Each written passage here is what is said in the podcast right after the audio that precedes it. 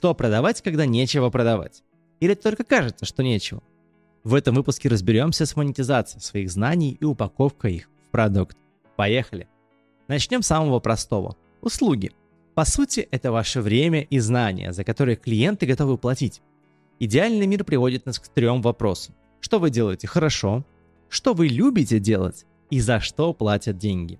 Вот и получается, что нужно найти такое дело, которое входит сразу в три этих группы. На этом можно будет строить все свои онлайн-продажи.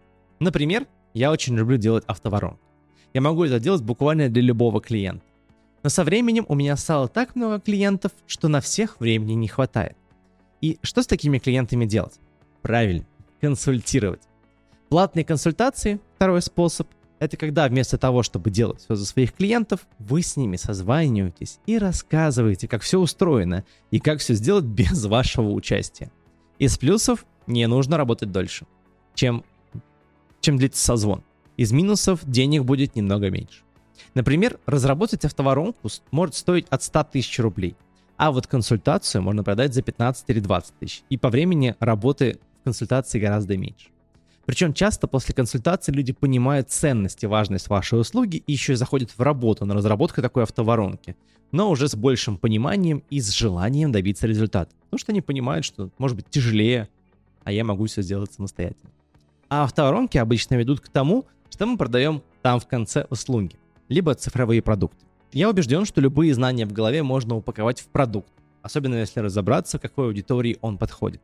Мы это обычно разбираем в групповом mastermind е, в таком формате, когда несколько, несколько предпринимателей и экспертов создают линейку продуктов за 6 недель. Цифровыми продуктами в этом случае могут быть вебинары, мастер-классы, курсы, подкасты, да, вот такие же мастер-майнды и софт или программулины всякие. Это все чуть шире, чем платные консультации, потому что советы будут чуть более общие, которые подходят более широкой части целевой аудитории. Поэтому это обычно стоит дешевле. Зато это продажи массовые, и можно охватить массовый сегмент какой-то похожей, одинаковой аудитории.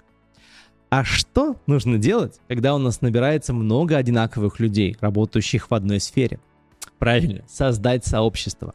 И четвертый способ заработать – это объединить людей и создать для них удобную площадку для общения.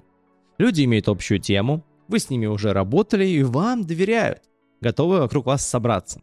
Остается только придумать, как их активировать, этих людей, какие активности им придумать, и дать им причину оставаться в сообществе. Я вот, например, состою в сообществе предпринимателей Хигай, и оттуда получаю тонны полезных контактов и клиентов. А вы подумайте над монетизацией. Обычно, чем выше стоимость входа в сообщество, тем интереснее подбираются люди. Либо создавать сообщество для всех подряд и монетизировать его продажами своих услуг и продуктов из более ранних пунктов. Вот мы и разобрали 4 способа продавать. А если хотите разобраться и составить такую же модель монетизации для себя, приходите ко мне на индивидуальную работу. Создадим матрицу ваших онлайн-товаров и услуг. И напоследок хочется сказать, что не всегда то, что ты продаешь, для тебя очевидно. Например, компания Nestle, которая продает воду, на самом деле продает пластиковые бутылки, ну если подумать. Актеры получают доходы на самом деле от своих ресторанов и брендов, которые они запускают на пике популярности, а съемки это на самом деле просто способ привлечь больше аудитории. Эксперты же получают больше денег, когда учат своему делу других. Так часто бывает. На этом все. С вами был Ваня Буевец и шоу «Больше, чем результат». Пока-пока.